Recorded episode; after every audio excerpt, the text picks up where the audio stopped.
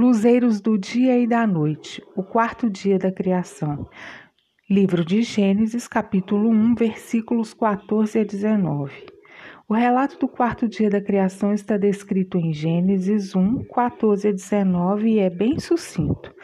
Nesse dia, o Criador traz à existência os luzeiros do dia e da noite. Dia e noite traduzem luz e trevas, criados no primeiro dia. Portanto, os luzeiros, corpos luminosos ou luminares, destacam o dia e a noite. Assim lemos: E disse Deus: haja luminares na expansão dos céus, para haver separação entre o dia e a noite. E sejam eles para sinais e para tempos determinados, e para dias e anos, e sejam para luminares na expansão dos céus, para iluminar a terra e assim foi. E fez Deus os dois grandes luminares, o luminar maior para governar o dia e o luminar menor para governar a noite, e fez as estrelas. E Deus os pôs na expansão dos céus para iluminar a terra, e para governar o dia e a noite, e para fazer separação entre a luz e as trevas. E viu Deus que era muito bom. E foi a tarde e a manhã o dia quarto. Luzeiros para separação. Mais uma vez o poder da palavra criatura entre em ação. E disse Deus: O dizer do Deus Criador traz ordem à criação. Os corpos luminosos funcionam no processo de separação entre o dia e a noite, servem de sinais e tempos determinados, indicam dias e anos, iluminam a terra e a expansão dos céus. Governam o dia e a noite. A presença da luz desde o início da criação aponta para a luminosidade do Criador. Um ser de luz há de ser onisciente, conhecedor e esclarecedor de tudo. Os sinais dizem algo das condições atmosféricas do planeta Terra para plantação e plantio, como também indicam certas funções astronômicas, como pensa Champlin. A palavra estações significa tanto os períodos climáticos, verão, outono, primavera e inverno, ligados ao plantio, quanto as festividades israelitas, também relacionadas às questões agrícolas e pastoris. O Criador cuida de cada detalhe de sua criação. Não bastam o sol e a lua para o governo do dia e da noite. É preciso a chuva, o frio, o calor, o sereno. Veja que há aqui, de forma embrionária, no relato do quarto dia, a previsão e a ciência não só da futura presença humana na Terra, mas da existência e modo de vida dos israelitas. O narrador sabe que o Criador sabe.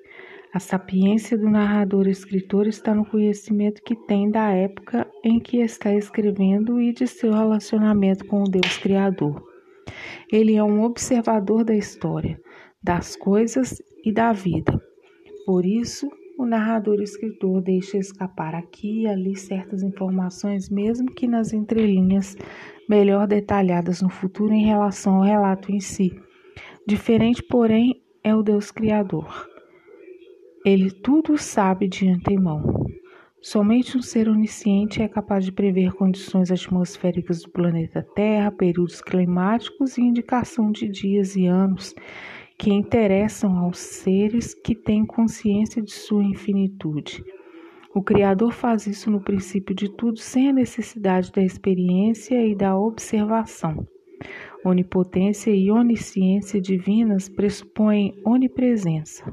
O onipotente e onisciente Criador é capaz de estar presente sobre a face das águas e, ao mesmo tempo, nas maiores alturas, céus e profundidades, abismo.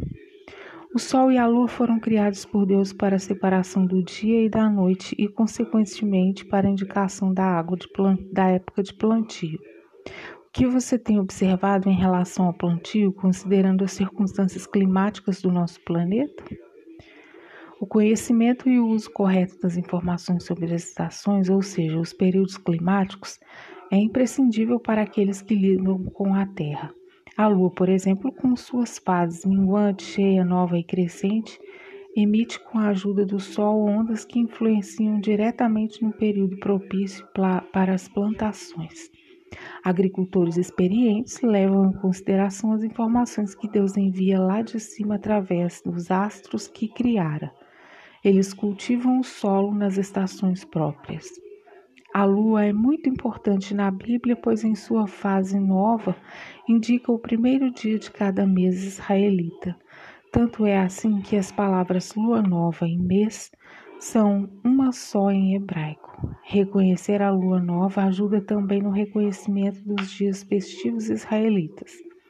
Na criação, tudo está interligado. Cada coisa é essencial no processo criativo e na manutenção do que fora criado. O verso 3 e o verso 12, capítulo 1 de Gênesis, nos esclarecem que a luz já fora criada. O relato do quarto dia vem para explicar a procedência e a importância da lua, do sol e das estrelas. Se você observou com cuidado, percebeu que as palavras sol e lua não aparecem no relato bíblico da criação. Esses astros eram considerados divindades por diversos povos. Esse pode ter sido um dos motivos plausíveis para que o narrador tivesse preferido chamar o Sol de luminar maior e a Lua satélite natural de luminar menor.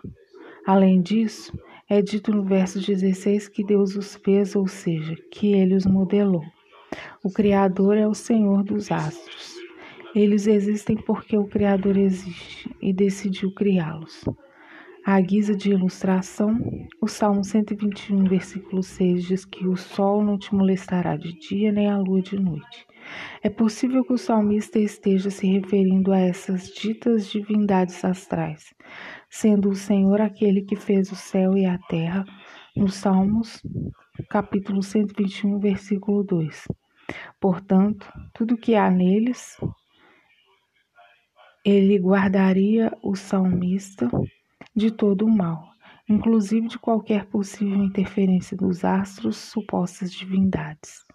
A importância do Sol e da Lua para a sobrevivência do planeta Terra é tamanha que alguns chegam a achar que são divindades astrais. Qual o impacto esses luminares, luminares causam em você? Tudo é criado por Deus, nada existe por si mesmo exceto o Criador. Entretanto, se não tivermos cuidado ao ler o Gênesis, podemos afirmar equivocadamente que as águas existem por conta própria. Encontramos as águas pela primeira vez no capítulo 1, verso 2, parte B de Gênesis 1, o qual afirma: E o Espírito de Deus se movia sobre a face das águas. Uma leitura descuidada pode levar o leitor a pensar que as águas sempre existiram. À medida em que lemos o relato da criação de forma diacrônica, na sequência em que está registrado, precisamos ter sempre em mente o verso primeiro que diz: no princípio criou Deus os céus e a terra, ou seja, ele cria tudo o que há nos céus e tudo o que há na terra. As águas fazem parte desse tudo. Os dois primeiros versos apresentam quem está criando céus e terra e as condições iniciais desse processo, e do verso 13 em diante, como as coisas são criadas. Luzeiros da luz para a luz.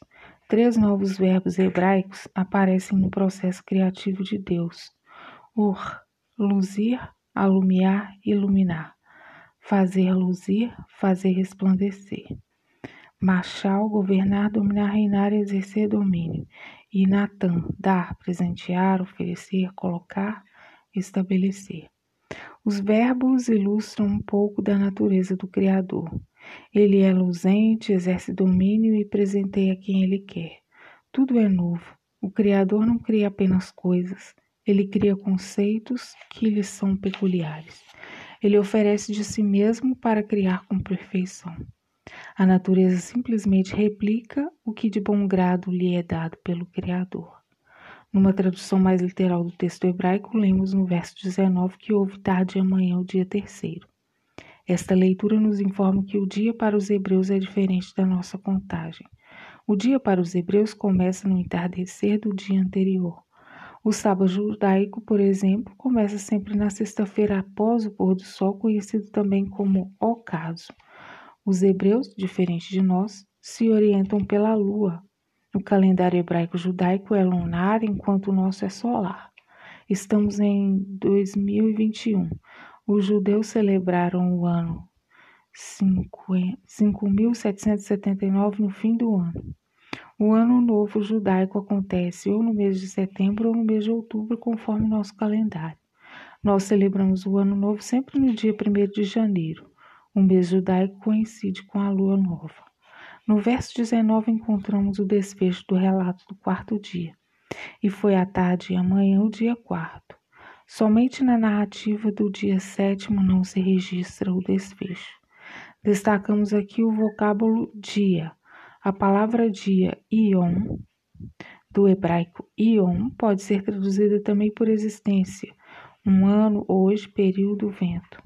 O termo pode tratar de um dia de 24 horas, como pode expressar eras, assim abrindo assim o leque de interpretações. Há várias teorias sobre os dias da criação e sobre um possível intervalo de tempo entre o verso 1 e o dia 2 de Gênesis 1. Não entraremos nesses detalhes aqui, mas queremos lhe dar a seguinte informação. O verbo hebraico que compõe a primeira parte do verso 2, raiá, tem, entre outras, as possíveis acepções: ser, estar, haver, ocorrer, tornar-se. É dessa gama semântica que alguns intérpretes do texto sagrado afirmam que a terra era sem forma e vazia, enquanto outros dizem que a terra se tornou sem forma e vazia. De qualquer maneira, não há o mínimo de dúvidas, pelo texto sagrado, que a terra existe pela palavra e ação do Deus Criador.